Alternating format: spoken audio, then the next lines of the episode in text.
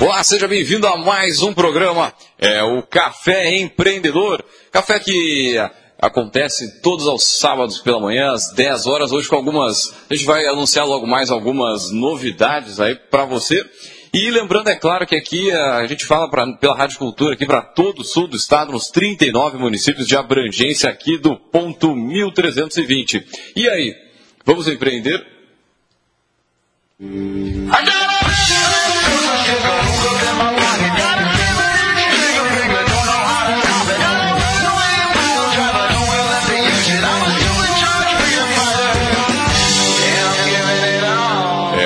Café da Força, o patrocínio de Cicred, gente que coopera, cresce. Para sua empresa crescer, vem para o Cicred. É, e também por aqui falamos em nome de Cult Comunicação. Multiplique os seus negócios com a internet. Venha fazer o gerenciamento da sua rede social e o site novo para sua empresa já. Ligue no 3027 1267 e multiplique os seus negócios.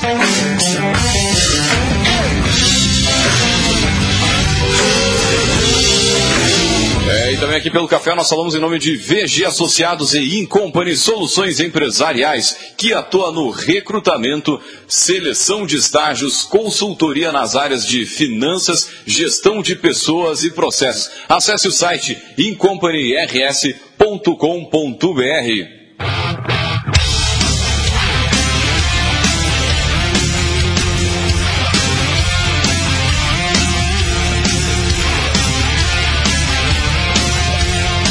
Muito bem, bom dia para você que está ligado aqui com a gente no, no Café Empreendedor. A gente começando mais, mais um programa. Bom dia, dona Érica Martins, tudo tranquilo e sereno? Bom dia, bom dia aos ouvintes, a quem nos acompanha nesta manhã de outono. É, lo- Um cara de manhã de verão aqui na região. coisa bem boa, né? Agora, daqui a pouco mais a gente traz novidades aí no café. É isso aí. Novidades no dia, no horário, enfim, logo mais. eu Só vou dar um spoiler agora, né? E daqui a pouco mais a gente traz mais informações e traz toda a, toda a mudança que a gente vai fazer aqui pelo café.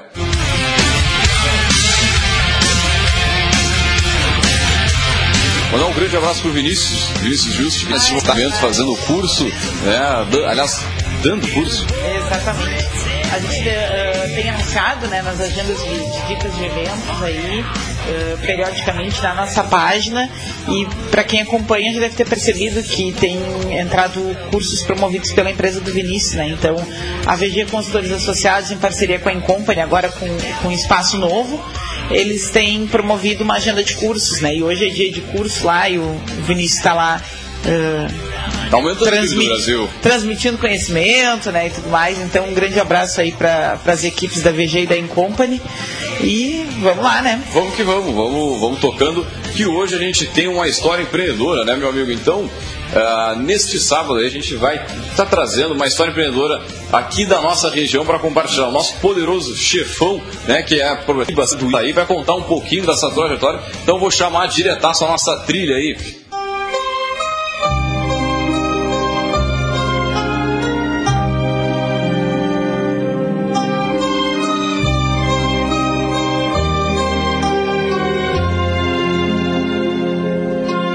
Muito bem, para contar um pouquinho da história da, do Iba Açaí, nós trouxemos ele, nosso poderoso chefão dessa semana, o Ivan Vanzar. Bom dia, Ivan, seja muito bem-vindo ao Café Empreendedor. E antes de mais nada, a gente sempre pede para os nossos poderosos aí comentar um pouquinho da sua história, da sua trajetória. Bom dia, quem é o Ivan? Enfim, vai falando um pouquinho da, de ti, da, da trajetória. trajetória.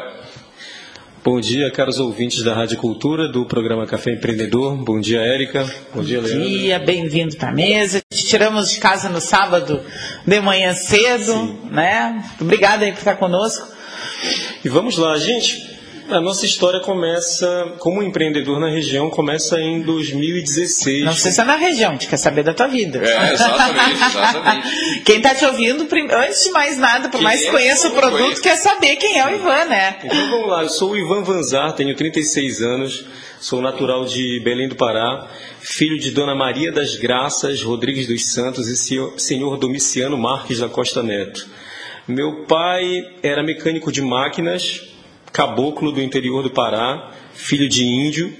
Minha mãe já era mescla de português com caboclos também, também vi- vinda do interior do Pará. costureira, depois administradora de escola de educação infantil. É, tenho uma irmã que é pedagoga e a gente acabou já tendo um negócio na família dentro desse ramo. Bom, a minha história começa é, de uma maneira. Na realidade, eu acredito que eu sou o retrato do, do, do povo brasileiro, assim, na, na, na, naquele, naquela máxima de se reinventar, né? Eu, com 16 anos, eu passei na Universidade Federal de, de, do Pará, passei no Cefet também, em cursos de Geografia e Turismo, onde eu consegui concluir o curso de Turismo e de Geografia. Aconteceu um fenômeno durante o processo que foi a música, onde eu acabei abandonando.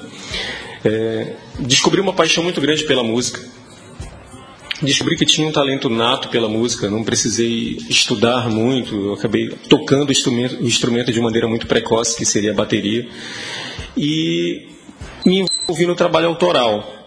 Tinha uma banda de rock, tive vários projetos de rock e reggae principalmente, e essa, e essa principal banda foi quem me trouxe para os lados mais gelados do Brasil, já que eu sou lado de Belém do Pará. E o Essa empre... é uma pergunta natural, né? Uh, Belém do Pará, rumo ao Rio Grande do Sul, Sim. teve escala aí no meio, como é que foi? É, essa, essa, essa escala foi para São Paulo com essa banda Madame Satã, que era uma banda de rock pesado, que era metal, só que metal amazônico, então a gente acabava misturando um rock mais é, visceral com algo voltado a, a, ao folclore local. E aí fizemos todos os programas e, e todos os festivais do Brasil. É, tocamos no Altas Horas da Globo, tocamos no Melhores do Ano da Globo, em festas particulares, aí matérias nas Veja, Caras. A gente viajou em todos os festivais. O Porão do Rock talvez tenha sido o mais interessante lá em Brasília, que foi para 60 mil pessoas. Então, tocamos, vivia, vivíamos para a música e de música durante um, 10 anos. Tocava bateria? E sim, toco bateria. Inclusive tem um projeto muito interessante que convido a todos é, virem, virem prestigiar, que é um Recycler, é um tributo ao Metallica, cujo Leandro é o baixista da banda. Ah, é?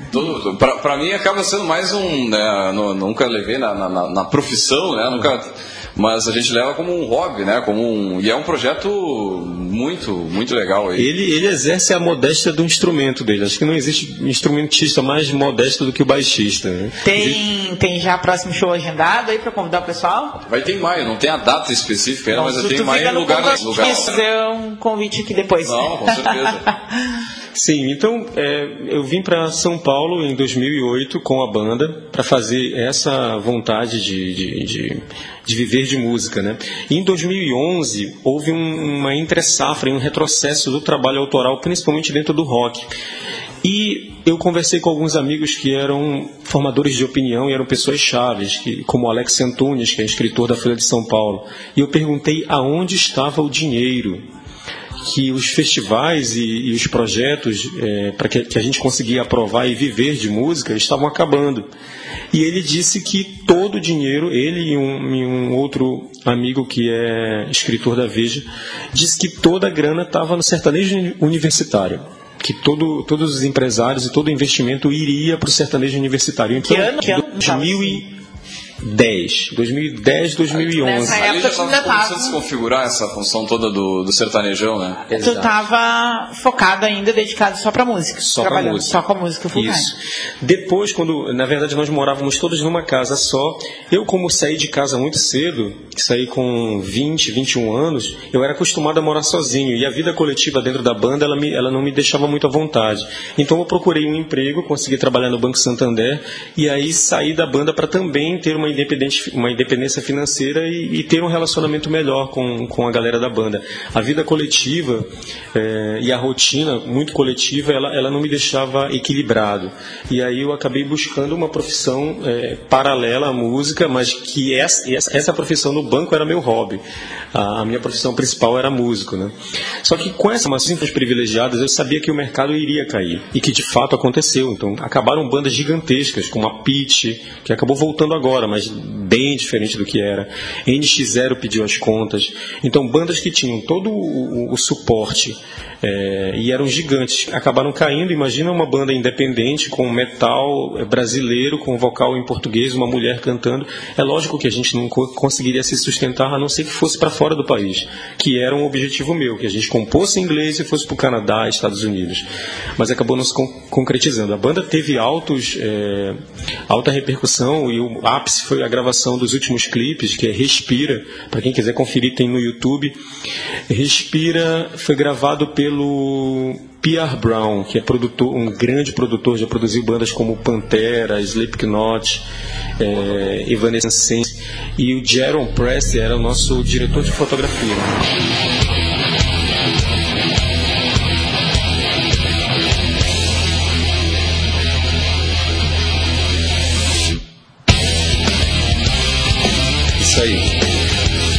Aí depois... Sempre ilustrando o exemplo. Tem uma cena interessante bem no início do clipe que eu, a, a gente toca dentro do rio. Então nós procuramos fazer uma situação bem regional mesmo. Era uma transição da gente saindo da floresta indo para São Paulo. Então a história do clipe nós seríamos seres híbridos ali, em, em que seríamos é, é, seres urbanos e seres da floresta também. É bem interessante porque acaba sendo um longa-metragem. Existe uma continuação desse clipe. E o diretor de fotografia desse clipe hoje ele é fotógrafo do Star Wars. Então era uma equipe muito top, os campos fantásticos assim a nível de uh, internacional assim, nunca tiveram uma, uma projeção que, que, que, a gente acreditava que poderia chegar. Quando a banda estava terminando, a gente foi convidado para uma pauta no Gil Soares, mas aí a banda já não existia, já, já havia todo um desgaste, a gente não conseguiu ir. Agora, isso que você falou, né, na, na questão. Pô, a gente está falando. É um negócio uma banda mesmo, que seja. Sim, é, sim, cara, é, é, a tua é ocupação um profissional principal, né? Agora, a gente fala assim, pá, tu tem um sócio e tu, tu, interage ali todo dia, chega gente que, pá, não aguento mais olhar pra cara do meu sócio, enfim, sócio sociedade é uma coisa complexa, né, cara? Agora imagina tu morar com teu sócio, tu trabalhar com teu sócio, tu ensaiar com teu sócio, cara, o tempo inteiro junto, eu acho que esse pode deve ter sido um, um belo aprendizado, assim, né, pra, pra paciência, pra dar o braço torcer e tudo mais. É, tu tem que fazer comida pro teu sócio, tu tem que lavar o banheiro que teu sócio é. Tá, eram todos da mesma faixa etária? Sim, o vocali a vocalista e o, e o baixista tinham, eram, eram todos da mesmo, dentro da mesma geração, geração Y, mas eles estavam já estourando um pouco ali, tinham 40, 40 e poucos agora, né, que eu tenho 36. Uhum. Mas aí a gente foi, foi uma experiência maravilhosa. Na realidade, a arte ela é fundamental. Nietzsche estava correto que quando ele dizia que a vida sem a música seria um erro. Eu acredito que todos nós deveríamos ter uma educação artística, inclusive para o mundo empresarial. É fundamental que você tenha arte, que ela te dá ferramentas para válvula de escape em problemas que você não consegue enxergar com a educação tradicional. Então, a educação artística, as artes marciais, elas é, te dão ferramentas que são interessantíssimas para que no momento de, de crise você consiga encontrar soluções criativas para sair dessa crise. É, uma visão é, mais míope seria apenas com uma, um único conhecimento, apenas a ciência, apenas a teologia. Não. A arte é fundamental também como conhecimento para que você tenha essa visão holística mesmo. Uhum. Bom, depois. E aí tu estava no Santander, voltando na, na, na cronologia. Uhum. Então tu começou a te dar conta que precisava ter uma, uma atividade paralela uhum. para poder né, ter alguma independência e mais, fazer outras escolhas. E tu fosse trabalhar então num banco. Sim. E, e seguiu a... ainda dentro da Madame Satã por um tempo. Correto. E aí quando foi em 2011, um amigo meu, que curiosamente é o seguinte, se tornou amigo, ele, era, ele é irmão de uma vocalista de uma banda, que foi nos ver num show no Paraná e eu acabei é, me relacionando com ela. Eu acabei, ela, ela se tornou minha namorada, né? E depois o namoro acabou, é, só que ele seguiu sendo meu amigo. E ele fazia engenharia da produção e já estava trabalhando no, no, Rio de Janeiro, na, em Angra dos Reis, e ele veio para Rio Grande com o fenômeno do polo naval. E me ligou de Rio Grande, lá para São Paulo, por eu ser ter perfil de analista e tudo mais. Né? Eu era analista do controle da qualidade lá no Santander. Depois me tornei instrutor de treinamento, mas é, ficou dentro dessas posições. Quando ele me ligou de, de, Rio Grande, ele me perguntou quanto eu estava ganhando no, em Santander. E aí, Ivan, tá trabalhando? Tá, tá onde? Quanto é que tu está ganhando? Eu falei, é X. E aí ele disse assim: E o que, que tu está fazendo para aumentar o teu salário? Eu falei: Olha, agora eu estou estudando na Uninove administra RH para tentar ganhar 5x e conseguir um cargo de gerência e tudo mais daqui a alguns anos. Ele falou: 5x em quantos anos? Eu falei: Olha, pelo, pelo, pela minha projeção, 4, 5 anos dá para tirar isso aí. E ele disse: E se eu te disser que eu posso te pagar 5x em menos de um ano aqui em Rio Grande, tu vens? Eu falei, olha, não é armas nem drogas, né? de arma. Aí ele falou, não, é óleo e gás. E aí ele me mandou os materiais todos que eu tinha para ler e pesquisar, e eu pesquisei tudo durante duas semanas. Mergulhei no que seria é, o, o, polo naval, fiz um pedi demissão no banco, aí teve a audácia. Quando eu saí de Belém, eu ganhava muito bem também dentro da atividade musical e como professor. É, e aí eu fiz esse primeiro rompimento, fui, indo para São Paulo viver de música. Quando eu saí de São Paulo, que eu vivia de música, para vir para cá numa outra atividade totalmente diferente, eu pedi demissão no banco. Eu lembro que eu ganhei 12 mil, porque eu pedi um acordo e tudo mais, e fui mandado embora. Ganhei 12 mil e investi 8 mil reais em cursos na área de de solda, por uma técnica chamada ultrassom. Então eu estava me qualificando para ser um inspetor de, de, solda na técnica de ultrassom, que tem um salário médio de 16 mil, um salário muito bom. Só que eu não consegui a qualificação que dava, é, que, que me dava é, know-how para é, ser assinado com a Petrobras para ganhar esse salário. Porém, eu consegui inspetor de, de, recebimento, técnico de documentação, analista de controle da qualidade e em menos de um ano eu consegui esses 5x. Numa, na primeira promoção, na realidade. Então eu passei 12 anos na música e não consegui comprar uma moto. E passei um ano no Polo Naval e comprei uma casa. É bem diferente assim o nível. Mas a tua ideia era seguir levando as duas coisas de forma complementar. Quando eu vim para cá, para o Rio Grande do Sul, eu estava magoado com a música. Sim, abriu mão do projeto, daquela é. função toda, né? Era um projeto de vida, né? Então eu vivi uma, escura, uma escuridão cultural muito grande, porque eu vivia também no cassino, né? Onde o verão é muito bom, mas o inverno é totalmente vazio.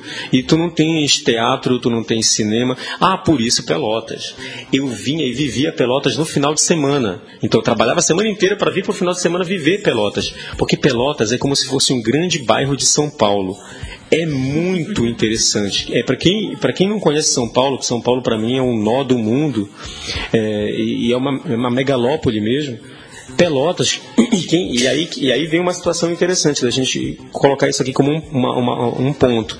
As pessoas não acham que Pelotas é um lugar interessante, principalmente o pelotense reclama demais da cidade. Gente, é uma cidade maravilhosa. Pelotas é um lugar, desculpa a expressão, do calho para se viver e para se empreender.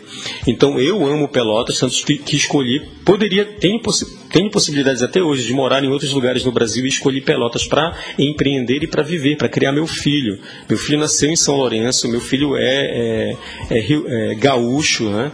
E, e, a gente consegue hoje em dia ter uma, uma perspectiva de vida e, e de criação para ele que em alguns lugares, inclusive é, a, a, cidade onde eu sou, a cidade natal que é Belém, hoje enfrenta uma situação de violência muito grande e aqui é maravilhoso. Então acreditem mais em Pelotas, amem mais essa cidade, conheçam a história dessa cidade, porque é um lugar especial. Agora, isso que você fala é bem verdade, né? O pessoal que está nos ouvindo de outras regiões, a questão dos municípios, muitas vezes menores, mas que tem uma, uma, uma infraestrutura legal, né? A gente tem outros exemplos em próprio São Paulo, Rio de Janeiro, e o pessoal se foca muito, até na, em algumas áreas específicas, né? Mas para uh, esses grandes centros, e, cara, só o fato do trânsito já é um o, o, esse único ponto, assim, o trânsito, a mobilidade urbana, né? Tu, aqui, aqui a nossa região, outras regiões do interior também são maravilhosas nesse sentido para se viver, para se morar e tudo mais. Uhum. Mas, cara, Tá, veio para Rio Grande, para Pelotas ali, começou a ganhar dinheiro Paulo Naval. O Paulo Naval estava na época assim bombando mesmo, tomando, a Petrobras injetando dinheiro, uma barbaridade. A gente viveu aqui, na, Pelotas fica a 60 quilômetros de Rio Grande, né? A gente uh, sentiu muito forte essa, o bom aqui também na região, mas a partir dali entrou tal e dali em diante para empreender, como é que foi essa transição de, de funcionário, né, de empregado para agora vou ter o meu negócio? Sim. Estava ah. ali no Polo Naval, né? É. Tudo dando certo, atingiu uma meta financeira, uhum. pelo menos, né? Sim. E aí? E a e música aí? enquanto isso? Estava acontecendo por aqui? Estava em stand-by? Interessante, Erika, tu ter perguntado, porque tinha, uma vez entrou na sala onde eu era, eu fazia procedimentos de, de uma época que eu era auxiliar técnico de controle da qualidade, eu escrevia procedimentos. Então eu tinha que ir para a área, observar a rotina ou, ou fazer a revisão de procedimentos, enfim. Estava trabalhando no sistema de, de gestão integrada é, de uma empresa onde só na minha empresa tinha 6 mil funcionários. Era muita gente e na hora da saída era uma loucura. Ah, tá louco. Bom, ali teve uma vez que uns, uns coordenadores e supervisores entraram na sala e na época ninguém me conhecia como músico. Eu não falava nada, não, não contava a minha história, estava meio, como eu falei para vocês, meio magoado com, toda, com tudo que estava acontecendo. E aí, é, um cara falou assim: porque para mim o melhor guitarrista do Brasil é Pepeu Gomes. E eu não pensei, eu simplesmente falei, Falou. eu já toquei com ele, já toquei com o Pepeu. e eles riram copiosamente, assim riram copiosamente. Como um peão que está aqui sentado de obra já tocou com o melhor guitarrista do Brasil, segundo o que eles acreditavam, né? E aí eu lembro que quando eles riram copiosamente, eu pensei, e aí, fala ou não fala? Aí eu entrei no Google e coloquei lá Madame Satã Pepeu Gomes e coloquei no imagens e apareceu uma imagem do Pepeu, eu ao fundo tocando bateria é, no festival que teve do Banco do, no, no, circuito cultural do Banco do Brasil em São Paulo. Aí eu deixei, aí eu maximizei a imagem e saí do computador e fui ao banheiro. Quando eu voltei, estavam todos comentando. Né? E a pergunta que era: o que que você está fazendo aqui? O que que você está fazendo aqui? Aí eu falei: cara, isso é uma longa história. E aí depois eu comecei a voltar aos poucos com a música. E alguns amigos é, acabam algumas pessoas sabem a história muitas pessoas não a maioria da verdade não, não conhece a minha história como músico e o que eu alcancei. Mas o que a gente alcançou como músico é o que me dá gana e garra mesmo para dizer olha se eu conseguir tudo isso dentro de um país que não vive o rock eu posso conseguir também como empreendedor dentro do Rio Grande do Sul que não vende muito açaí. Uhum. o estado que menos vende açaí é o Rio Grande do Sul. E aí que existe a possibilidade de se empreender. Então a gente está há dois anos na empresa fazendo isso, acreditando muito nisso, por ter essa, essa, esse instinto de vanda mesmo, sabe, desde sempre. Bom, e, e, aí foi quando as pessoas começaram a me conhecer como músico, mas aí eu já, o Polo Naval já estava finalizando, é, eu, tive, eu tinha a possibilidade de sobrevida de ir para a China, mas a minha mulher estava grávida e eu pensei, poxa, eu vou conhecer, eu vou ver o meu filho crescer pelo smartphone, e aí é, aproveitei para. É, um amigo meu me ligou de Belém perguntando se eu queria vender Guaraná aqui no Rio Grande do Sul. Só que eu já tinha passado na Andrade Neves e ouvi uma pessoa dizer que açaí tinha gosto de terra. Quando eu ouvi isso, não sei quem gosto de terra, isso eu estava passando na Andrade no calçadão aqui em Pelotas. Eu, eu, já ouvi esse comentário também. Pois é. Aí eu Posso falei... já ter feito esse comentário, desculpa, gente. Mas você sincero. Sim, aí primeiro eu pensei, a primeira coisa que eu pensei, que povo louco, esse pessoal come terra aqui. O pessoal fala merece aí. Pois é, esse, é, é, tem essa referência de terra. Mas aí depois eu fui, eu fui buscar mais ou menos a, da onde aquela pessoa tinha vindo e era de uma sorveteria, de uma, de uma sorveteria ali da, do calçadão. E aí eu fui lá e pedi uma prova do açaí. Quando eu coloquei na boca, não era açaí. E aí eu comecei a ir em todos os lugares que diziam que vendia açaí. E não era açaí. Aí fui ao supermercado para comprar o açaí. E não era açaí.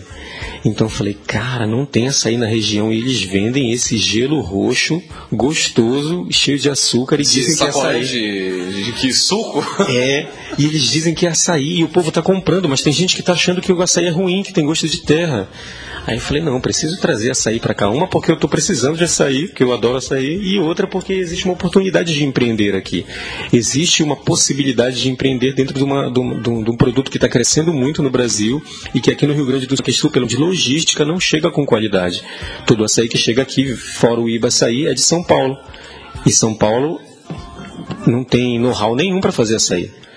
Né? Uh, nisso tu já tinha encerrado, quando tu começou a ter essa, né, essa a ser desafiado mais nessa ideia, tu já tinha encerrado tua participação no Polo Naval, tu estava numa transição de carreira? Sim, aí a gente já já tava, já tinha acordado que eu sairia, né? Já, mas eu já tinha essa ideia de fazer, de montar uma empresa, principalmente porque eu não não estava muito querendo ir para a China. É, muitos amigos hoje moram na China. E também é Foram é uma... teus colegas aqui na época. Sim, moraram, a gente morou, moramos juntos lá, que são cariocas, mineiros, veio muita gente de fora assim para a região. E foi muito interessante mesmo. A gente, é, é, a região precisava de um tempo para amadurecer o, o, quadro de funcionários. Então, as, as operações mais básicas, como o ou da montadores de andames, é fácil de você fazer um curso de alguns meses e ter.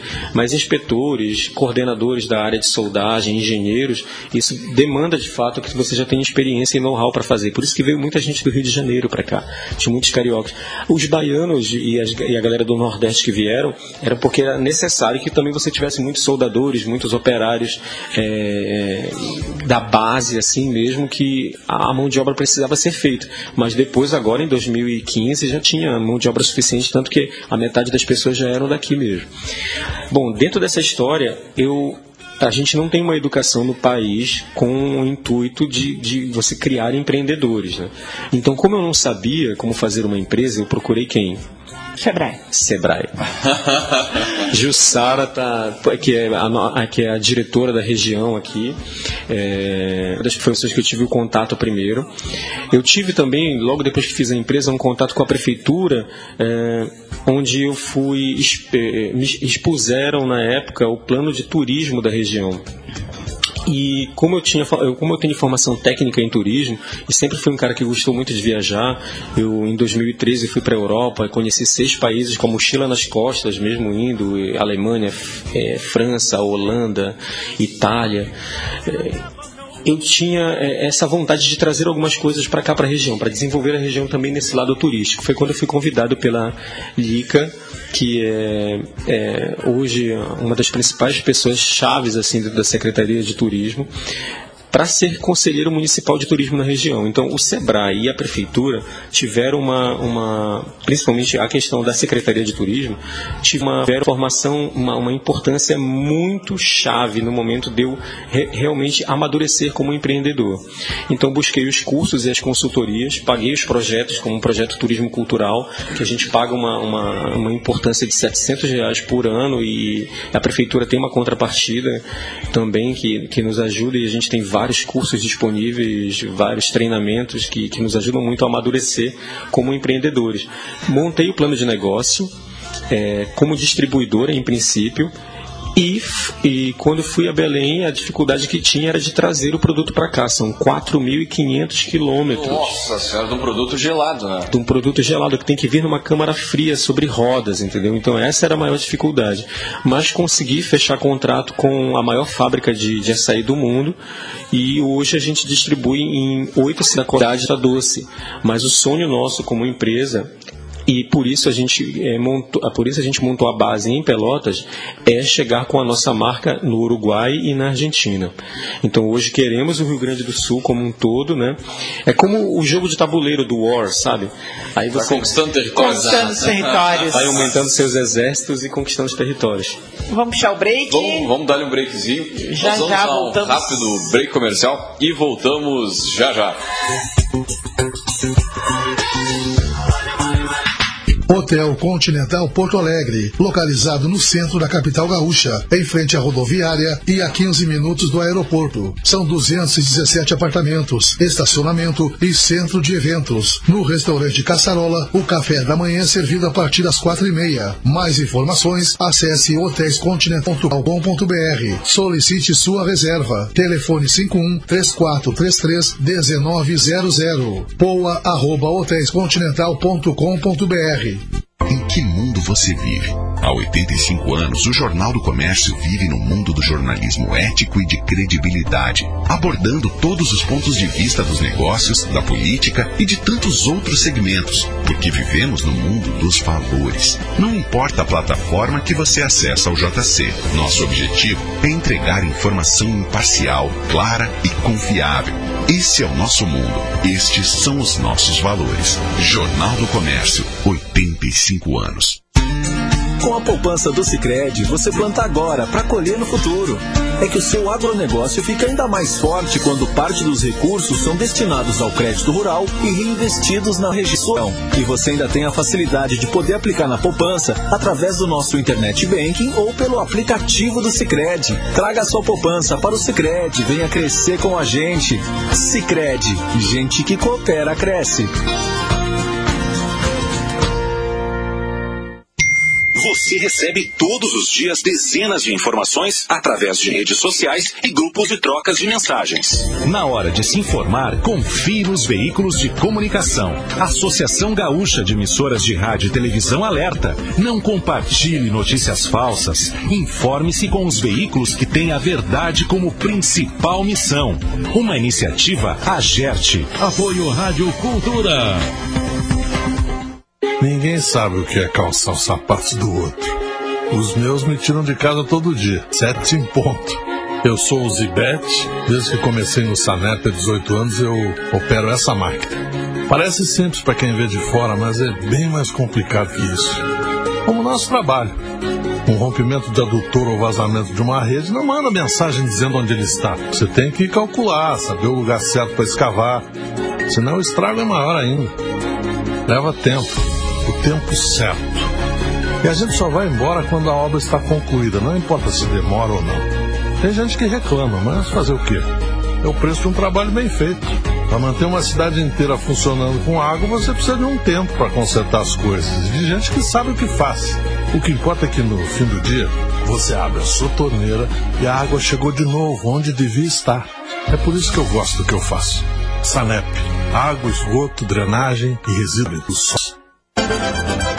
Você está ouvindo o programa Café Empreendedor, um papo descontraído sobre gestão e negócios na Rádio Cultura.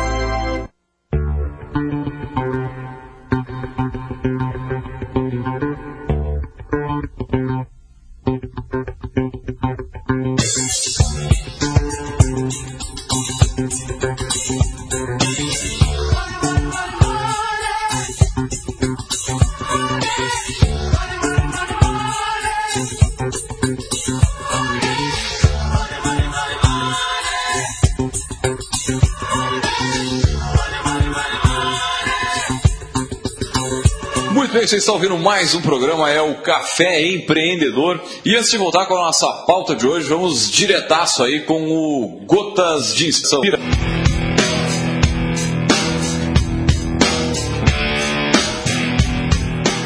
O melhor remédio para qualquer insegurança é trabalhar. Essa é.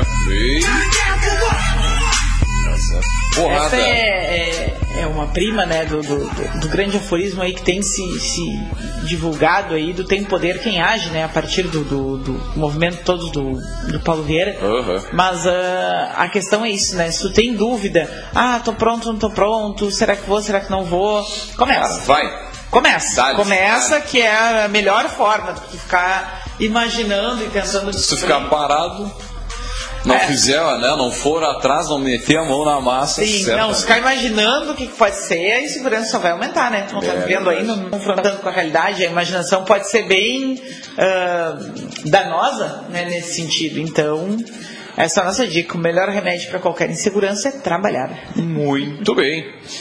Bom, voltando com o nosso Voltando, né, que poderoso... a, gente, a gente chegou em Pelotas já na, na história Na- de vida aqui. Na, na linha do tempo, né? Na, na timeline do, do Ivan. do Ivan, né? Então, e resgatando, né? eh, Toda uma, uma sequência de planos e projetos e negócios vieram a partir de um comentário escutado na rua que era açaí tem gosto de terra. É. Inclusive já está explicado lá no nosso Instagram, que é arroba Ibaçaí, por que, que o Ibaçaí não tem gosto de terra. E- mas o que na, Faz a explicação, né? é, o que na realidade define, é, o, que, o que na realidade talvez possa confundir o público é a quantidade de produto dentro mesmo do, do açaí. Tem muito, tu vai ver a composição dos ingredientes ali, muitos açaís que vocês compram é colocado como Jussara ou Jussaí, que é um primo pobre do açaí.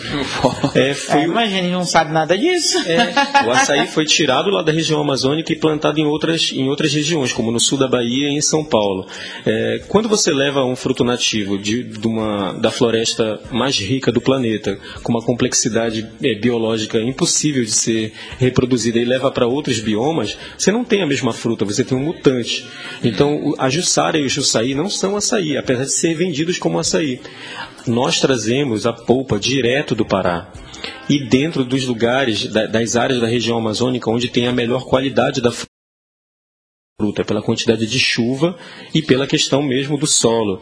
O solo na Amazônia é muito pobre. Para quem pensa que a região amazônica é rica, o que deixa o solo da Amazônia rico é a cobertura vegetal, porque existem tanta, tanto os rios, eles são, na verdade, os lençóis freáticos, eles são bem superficiais, eles lavam a terra. Então, se você tirar a cobertura vegetal, você tem um deserto, igual como é no Saara, do outro lado do Atlântico, entendeu? Só que aí nessa área, como tem muita vegetação e as, e as florestas nativas, a gente traz o açaí orgânico de lá numa categoria especial, que é médio, então ele tem a quantidade de sólidos muito maior e fazemos um produto com muito mais açaí. Então todos os nossos clientes e parceiros que revendem nosso produto investem em qualidade. É, assim como o Café 35, assim como Imperatriz Doces Finos, exemplo, que são padrões de qualidade altíssimos da região. A gente tentou, sendo dessas empresas também que são gigantes aqui, a trazer também um produto de alta, de alta qualidade. Agora, o que me chama a atenção também é essa função da, da, da logística, né, cara? Porque tu trazer um caminhão, fechar um container e manda avião, beleza. Agora um, uma, um frete fracionado né, nessa função para em câmara fria para cá, deve ser um, um, dos desafios diários do negócio. Aí uma greve dos caminhoneiros também. Exato. Imagina, perde tudo. É muito complicado mesmo. A gente, eu, agora já estamos com dois anos, a gente é, teve desafios, principalmente no primeiro ano, para não errar na questão do, do estoque. Eu tenho formação em logística, sou formado em logística, e isso me ajudou muito a controlar. É, mesmo assim, o que hoje, o que às vezes a gente não conta são as questões dos atrasos, entendeu? E de um, de um boom. Então, controlar a demanda, fazer uma projeção, ao mesmo tempo tu tem que controlar estoque e a gente sabe que um estoque grande é dinheiro parado. Sim, Você sim. tem que girar, principalmente para empreendedores que não têm um capital de giro tão alto para poder estocar uma grande quantidade. Então, de fato, é um desafio e talvez seja por isso que talvez seja por isso que ninguém tenha metido a cara antes antes da gente para fazer uma situação como essa, que, que é uma. É, ou você se encarna mesmo e faz o serviço, mas se você fizer corpo mole, a, a chance de, da empresa falir em meses é muito grande. Porque tu ter essa, essa função de ter um estoque, só que teu estoque não fica só num, tipo, numa prateleira e tal, é um uhum. estoque numa câmara fria. A câmara fria tem um custo, um custo altíssimo de luz para ficar lá 24 horas mantendo os produtos gelados e tudo mais, né, Exato. né, cara? O custo fixo é muito alto de uma, de uma distribuidora, justamente porque a, a conta de energia vai a R$ 1.500, os prédios alugados pode R$ 1.000, R$ 2.000. É, mais a situação da logística, mais o, o, o, o tempo que você tem que dar para o seu cliente do atacado vender. Então, geralmente a gente vende a prazo e compra à vista. Ah. Então, tem que controlar muito essa questão mesmo do capital de giro e controlar muito, porque a gente não tem como errar também. É, eu comecei a empresa com 80 mil, mas depois vendi uma casa lá no Pará. Então, a gente, a, a, aproximadamente uns 200 mil reais foram gastos para poder abrir um negócio como esse. E agora, se eu errar, já era, entendeu? Então, na realidade, tem que cuidar muito bem do negócio mesmo para poder seguir nele. E por tudo isso que está falando, né? Eu queria voltar de novo, eu voltando na cronologia, né? Mas queria voltar para o momento que tomou a decisão de investir né? Como é que foi? Tu chegou em casa e falou, falou que tua esposa estava grávida, Sim. bem nessa época do teu desligamento, assim. Uhum. Aí tu chegou para ela, sei lá, para os familiares, né, que estavam ainda lá no Pará, para os seus amigos mais próximos, tu foi contar, decidi o que eu vou fazer. Eu vou vender açaí na região. lá e agora eu vou vender açaí aqui porque as pessoas aqui não estão comendo o legítimo, então elas nem sabem e acham que tem gosto de terra. Sim. Como é que foi? Como é que as pessoas reagiram?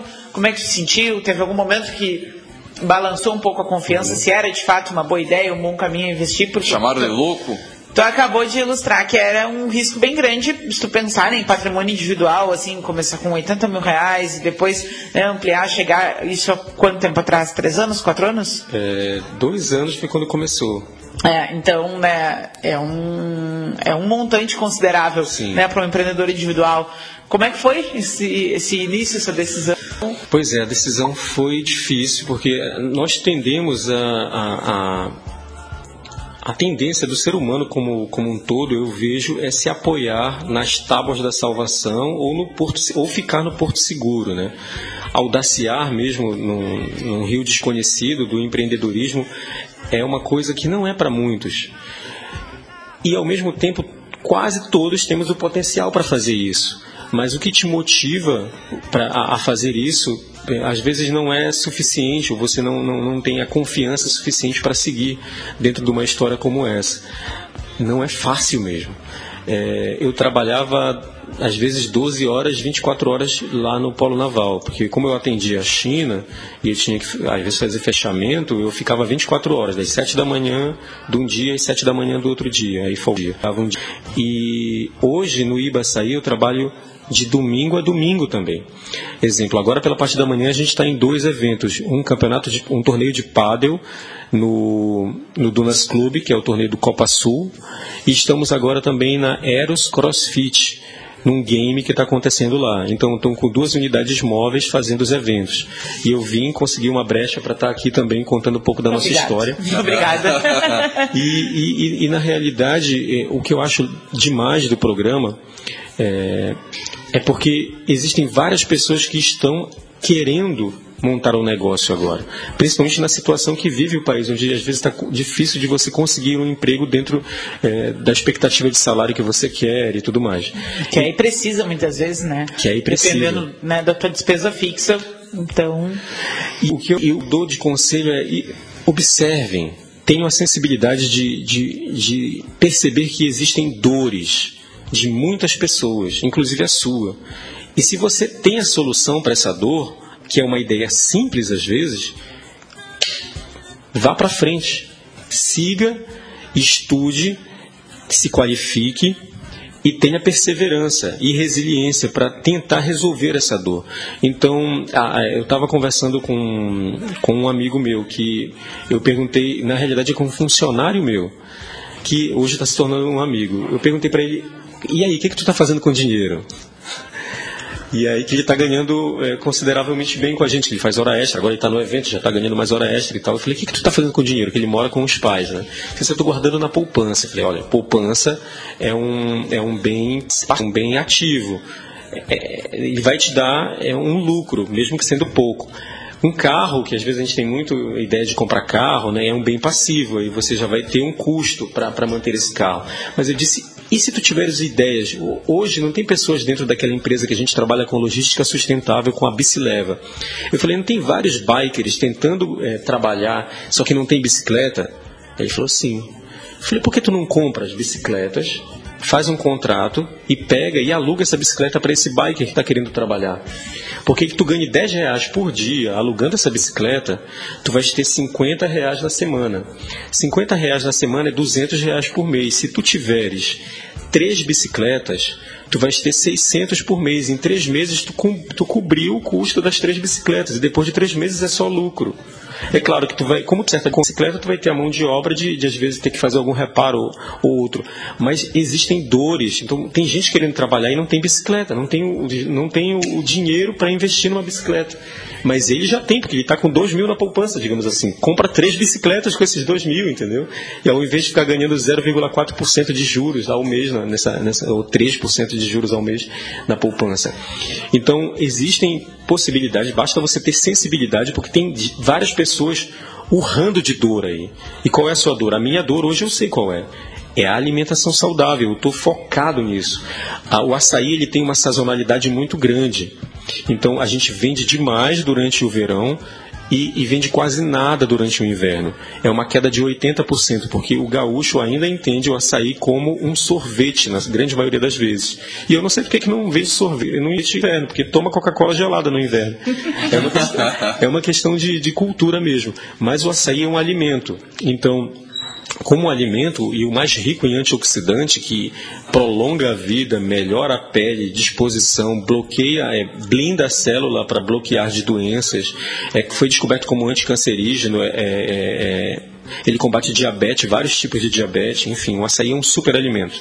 Só que ele ainda é vendido muito no verão e pouco no inverno. Então hoje nós abrimos uma, um braço dentro da, da, da nossa empresa chamada IbaFit onde estamos trabalhando fortemente com saladas orgânicas, desenvolvendo a mão de obra local. É muito importante isso. Eu trago somente a polpa do Pará, mas todo mundo que nós é, empregamos e que faz, que fazem nosso açaí são mão de obra local, gerando renda e, e fazendo com que as pessoas tenham dinheiro para movimentar a economia da região. Então, o Ibaçaí é uma, é uma empresa que tem o pé na Amazônia e o coração no Rio Grande do Sul. Isso é muito importante também de, de, de ser colocado, porque quem compra o nosso produto está investindo no local. Agora tu tá falando ali, é importante, cara, é, na medida que começa o negócio, e, e, é relativamente novo ali, dois anos, né, cara, é ficar atento ao mercado, né, porque muitas vezes o pessoal vai com uma ideia, vai numa, numa predisposição, vai, eu vou levar o melhor produto na área X para resolver a dor, mas também tem que ficar ligado no que o mercado está te dizendo. Né? Você falou, ah, o pessoal realmente não consome, ainda tem um, digamos, um trabalho a se desenvolver para despertar o, o consumo né, nessas épocas, mas ao mesmo tempo, se tu não está vendendo hoje, cara, tem que fazer algum alguma coisa para entrar receita, né? Para fazer a roda girar ali. Aí no caso das falou ali do, do resto do cardápio, né? E aí tem, tem tava, a gente estava vendo aqui o, o cardápio. Cara, bem, bem legal assim, porque ele, ele vem e valoriza bastante a nossa região aqui, né? É muito curioso, ontem no, é, a Marcela, que é minha esposa, e que hoje a nossa masterchef dentro da área da, da economia, da, da, gastronomia funcional, é, a gente desenvolveu um, um produto muito é, é, interessante. Hoje a gente tem um cardápio que é uma, uma declaração de amor a Pelotas. Eu vou ter, vou ter... Salada baronesa. É, Aliás, salada da baronesa. Eu vou, vou abrir aqui o PDF. Hum... Salada Simões Lopes também. Ah, né, que são... aqui Sim. Então nós desenvolvemos um, um cardápio para o IBA Fit. Então a ideia já tinha uma loja que era uma saiteria que era uma açaiteria dentro da região, que era ali no posto do Índio, ia se, chamar Posto 15, mas os custos eram muito altos, a gente teve também alguns entraves com, com as situações de alvarás, e aí a gente acabou focando no público-alvo. Hoje a gente está com um modelo de negócio para desenvolver pontos de saúde dentro das academias. Então hoje os nossos dois parceiros, é, que, que a gente assumiu cantinas das academias, é a Fit 2K, uma das melhores academias de Pelotas, se não a melhor, e a Academia Júlio Seco, a equipe de jiu-jitsu, que também conta com faixa vermelha de jiu-jitsu, chamado Júlio Seco, que hoje é um dos seis faixas vermelhas vivos no mundo. Então é uma academia também que traz uma, um, um know-how dentro de um esporte brasileiro fantástico que só vem crescendo no mundo todo, que é o jiu-jitsu. Então a gente tem esses dois e nossa meta é abrir uma terceira cantina de academia no final do ano. Por quê? Porque o público, como, como consumidor final, estava começando a pressionar a gente a vender o açaí pelo Instagram, pelo Facebook. E aí nós resolvemos vender sim através dos aplicativos de delivery, que hoje vem crescendo muito também na região. A vinda do, do iFood, é, o Delivery Much, que já existia, o Ike Fome. Então hoje nós vendemos em todas as plataformas digitais, tanto por direct como WhatsApp. Existe um robô no Facebook chamado Anota aí, que também faz o atendimento dos nossos clientes que nos procuram pelo Messenger. Então a gente tem um, um delivery muito forte é, nas, nas, é, nesses meios digitais. Né? E aí, com, a, com, esse, com essa paixão que nós temos pela cidade de Pelotas, nós resolvemos fazer um cardápio em homenagem a Pelotas. E o Iba Fit, que foi lançado ontem, é, tem a salada como refeições: salada da baronesa, salada Simões Lopes, salada Guarani. Engraçado, a Guarani é, é uma salada vegetariana. E isso muito nos, nos deu inspiração porque a Andréia, que é a proprietária do Teatro Guarani, da família Guarani, que tem o teatro ali na praça, ela é defensora é, da cobertura vegetal. Ela tem uma luta muito grande por essa situação que está acontecendo hoje na cidade de Pelotas, que a gente está perdendo grandes árvores que não estão sendo cuidadas. Então, ela, inclusive, agora está movendo a questão de um abaixo assinado para que a gente venha defender a cobertura vegetal, para ter uma melhor qualidade de vida e respeitar esses seres vivos que estão há tantos anos conosco aqui. Então, tem árvores centenárias que estão sendo cortadas simplesmente porque é, hoje estão causando algum transtorno à, à, rede elétrica e tudo mais. Como nós temos uma pegada de sustentabilidade e adaptabilidade que é verdadeira na nossa empresa, então hoje o nosso delivery é 100% sustentável. A gente usa é, a bicicleta, que não gera, como, como logística, né, que não gera poluição sonora nem poluição do ar. A gente manda o nosso açaí numa sacola craft de papel e a gente manda o açaí dentro de uma saladeira que, é, que acaba sendo um tapaué reutilizável. Então, hoje, quando você compra compra um açaí via delivery pelo Iba Açaí, você não tem impacto nenhum à natureza, é zero. E estão me Até chegar nesse aqui. formato, acredito que tenha, tenha sugado uma energia de vocês, né? Sim. Então temos salada guarani, salada laranjal, eh, salada é, Schley, que seria do, do escritor. Eh, tem o escondidinho do quadrado, o ah, Isso é legal que até pra quem não é da cidade, né, dizer, pá, mas quem é esse tal de Chile aí, né, tia? Sim, não, é, tem toda uma questão, né, turismo, cultura, né, que se entrelaça aí na gastronomia e, e dá essa, é muito, muito bacana.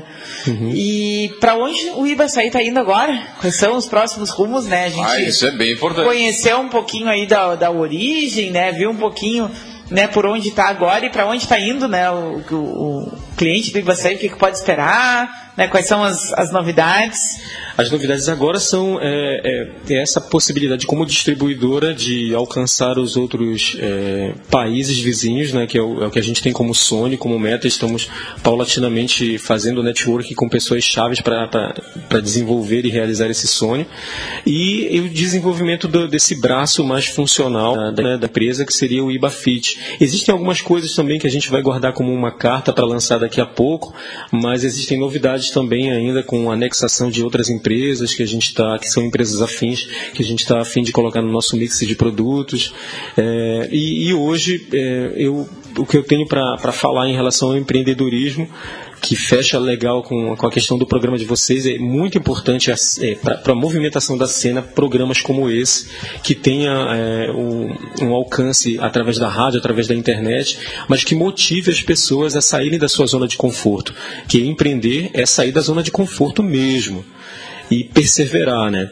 Agora, a qualificação técnica e a experiência e buscar parceiros como o Sebrae, por exemplo, é fundamental. Casos como a Confraria do Espetinho, do, do amigo Gabriel, que vem crescendo demais aqui na região, foi algo, foi uma foi forjada basicamente dentro do Sebrae. Eu também sou um, um- um- como é que eu posso dizer? Eu sou um resultado, ou, ou na realidade a gente só não deu tanto murro em ponta de faca por conta do, dos treinamentos e do desenvolvimento que nós tivemos com o Sebrae. Então é possível, é, é- é necessário que você tenha a ideia, que você faça o estudo da dor é, e desenvolva um produto que sane essa dor, mas que busque ferramentas para que te dê o suporte até o final da trajetória, porque senão é muito fácil de você desistir no meio do caminho. Muito bem, muito bem. Já já chegando ao finalzinho, antes da gente puxar pro Jabá, a gente tem livro, o livro do Tem, estante tem do Café estante. Empreendedor. Temos estantes, temos dica agora, né? Vem chegando frio, friozinho aqui na região. né? Mas não deixe de comer açaí por isso. Justamente. Retomando Não tem, não o- tem um açaí quente ali? Uma... Tem. O açaí é justamente como se come lá no norte. Na verdade, é, se come açaí com a proteína. É o açaí aparaense que a gente tem também. É o líquido vendido, é, é, misturado com farinha de tapioca e, e comido junto com é, charque, carne, frango, peixe. O índio nos ensinou a comer açaí assim. Depois o açaí foi para o Rio de Janeiro e acabou tendo uma outra perspectiva. Assim. Opa, entrou aqui no, no ao vivo.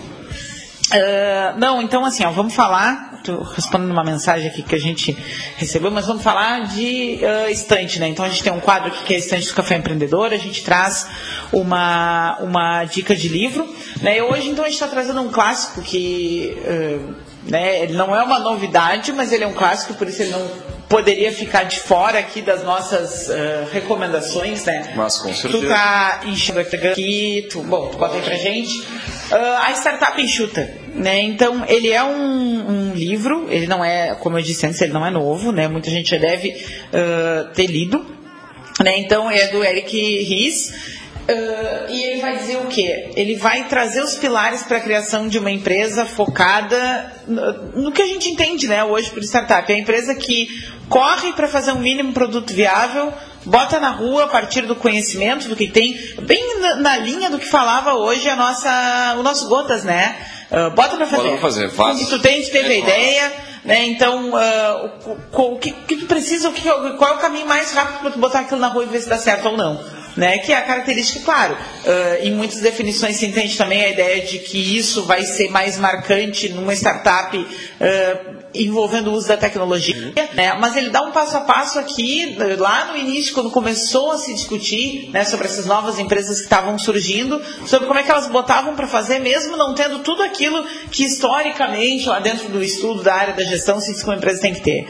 Né? Tu faz planejamento, né? tu capta recurso, tu forma a equipe, tu escolhe o ponto. Né? E com esse, uh, essa, essa característica das startups, de, da, da agilidade, do uso da tecnologia, de tu tirar a temperatura daquela ideia para ver se ela é uh, viável ou não rápido, antes que tu perca né, esse timing, é um pouco o que esse livro vai dizer. Né? E é enxuta no sentido de que, bom, tu vai focar aqui no que, que tu precisa para botar a tua ideia para rua. No básico né? para poder... Exatamente. Claro que isso aí funciona para um determinado tipo de negócio. Né? Eu, eu, quando a gente fala sobre isso, eu gosto de ser bem cautelosa para que a gente não jogue fora todo um estudo de uma área inteira que ficou inteira a vida debruçando sobre como é que surge a empresa, como é que ela cresce, como é que ela se consolida.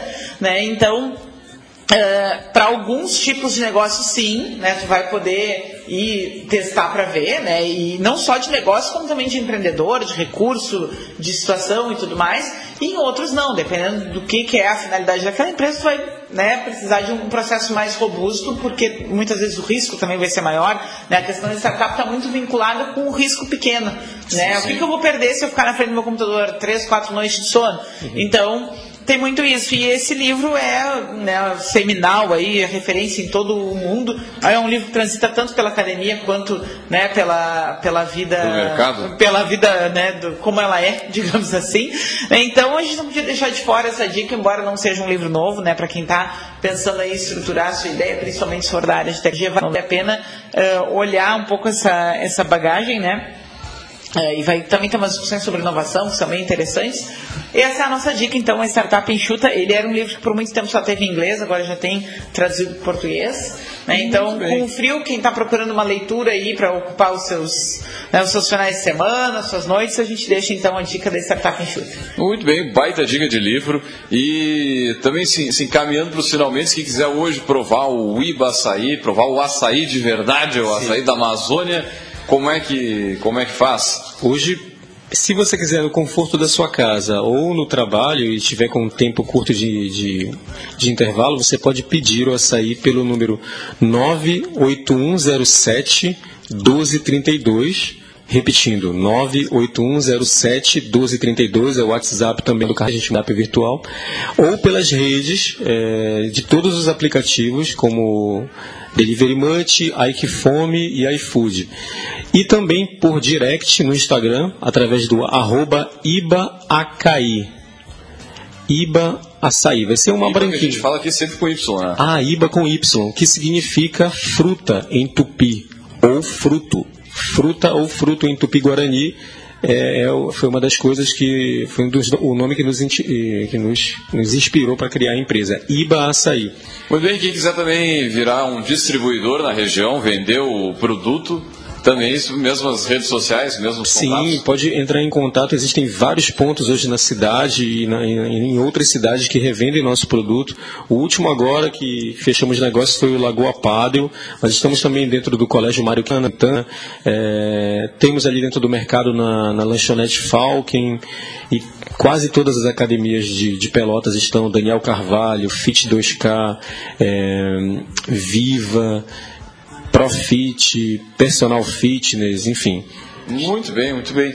Cara, e para ir se encaminhar para o final, a gente tem um quadro aqui, que é o outdoor do, do empreendedor. Se tivesse, se tivesse um outdoor numa das avenidas mais movimentadas do Brasil, tipo uma Avenida Paulista, o que, que tu escreveria ali para que todo futuro empreendedor ou todo brasileiro olhasse e é uma pergunta, é uma pergunta que eu, eu venho me fazendo também sobre essa questão da, do que te inspira, né? Ou, ou do que te mantém, porque é, é, saia da zona de conforto. Sair da zona de conforto te dá te elevação, te dá crescimento. Então, sair da zona de conforto faz com que, de fato, você se torne uma pessoa mais forte. E teve um treinador de boxe que disse, era treinador de boxe do Mike Tyson. Ele, diz, ele disse assim, que é uma das coisas que nós colocamos inclusive nas nossas sacolas, quando a gente manda para os clientes. Se a vida não está fácil, torne-se mais forte. Se a vida não está fácil, torne-se mais forte. É um gotas. É um É, gotas. Não tem outro jeito, gente. Esse negócio de mimimi tá chato demais. Vitimismo. Eu, eu até recom- recomendaria de você sair do Facebook, cara, porque o Facebook tá terrível. Aham, é. é só bipolaridade política, então só dá briga e tudo mais. Ah, O Instagram é muito legal ainda, mas o Facebook, pelo amor de Deus. É, não, na, na nossa realidade aqui, ãh, deixou de ser, né, uma, uma rede onde tu faz várias coisas e também discute política, né? pra- Pra passar uma, a ser um espaço virtual onde predominantemente só se discute política e de uma forma bem irracional muitas vezes, né? irracional, Muito né? inflamada, muito eu quero mostrar que eu tenho razão e tu, tu discorda de mim. Então É. tem sido. E, e isso às vezes mexe com nosso, a nossa motivação, o nosso humor, o nosso ânimo, né? Tem esses. Nossa energia, um A primeira desgaste. coisa que o cara grande. faz é, quando acorda, pegar o celular, seja para desligar o despertador e dali já dar uma, uma zapeada nas redes, dar uma passada geral. Dali tu já começa, né? É, Ver as notícias, ver as informações, enfim. Nesse outdoor era importante isso aí, né? Fechando essa situação do outdoor. É se você, não, se a vida, se a vida não está fácil, torne-se mais forte. Acho que essa é uma frase muito legal. Muito bem, muito bem. E dentro disso também, né? Além das zonas do conforto e tudo mais, a gente tem uma, uma novidade para trazer agora, né? Do, do Café Empreendedor a Sim, pedidos a, Vamos anunciar. Há um tempo audiência. a gente vem estudando né, sobre o nosso horário de transmissão ao vivo. A gente começou com o programa ao vivo aos sábados pela manhã. Há né? quatro anos atrás, mais é, ou dia menos. 23 de maio de 2015, o primeiro programa foi ao ar. Né? E desde então a gente vem fazendo algumas métricas né, de audiência, de divulgação, né, de entender melhor como é que a gente chega nessas pessoas com quem a gente quer conversar, né, que acham que, que, que podem fazer um bom uso desse conteúdo que a gente tem para compartilhar. Né? E aí há um tempo a gente vem estudando então para migrar o nosso programa de horário né, e chegamos a, a uma conclusão né, entre as várias opções aí de trocar ele para um dia de semana à noite. Né? E aí, então, ah, avaliando em qual dia de semana, à noite poderia ser o, o ideal, né? Para a gente entrar, então, com o Café Empreendedor ao vivo né, no, no- nas, nas canais de transmissão. A gente chegou à conclusão que era a segunda. Né, para a gente começar a semana aí motivado, alinhado, né, consumindo um, um conteúdo de qualidade, conhecendo uma história nova. Então, ah, a gente vai fazer agora uma ponte, né, uma transição na semana que vem. E aí, no dia 23... Dois. Dois? Acho que é dois. 22, né? Porque 21 a Páscoa é domingo. É, vai ser o nosso próximo Café Empreendedor, então já no novo horário. Primeiro, na segunda-feira. Né? Segunda-feira, às Finalzinho da 19 tarde. horas. É para quem nos acompanha no podcast, não, não, Não muda muita não coisa. muda muita coisa, em né? Porque vai estar bom sempre. dia, vamos dar boa noite, de repente. É, vai estar sempre disponível ali para acessar, né? Mas para quem gosta de acompanhar a live, acompanhar o rádio, acompanhar o, o online no site, então a gente vai ter aí um, um novo horário para entrar no ar, tentando também levar melhores. Então eu fechei esse horário, foi? Basicamente. Estás fazendo o grande finale Ah. né, da temporada aos sábados às 10 da manhã.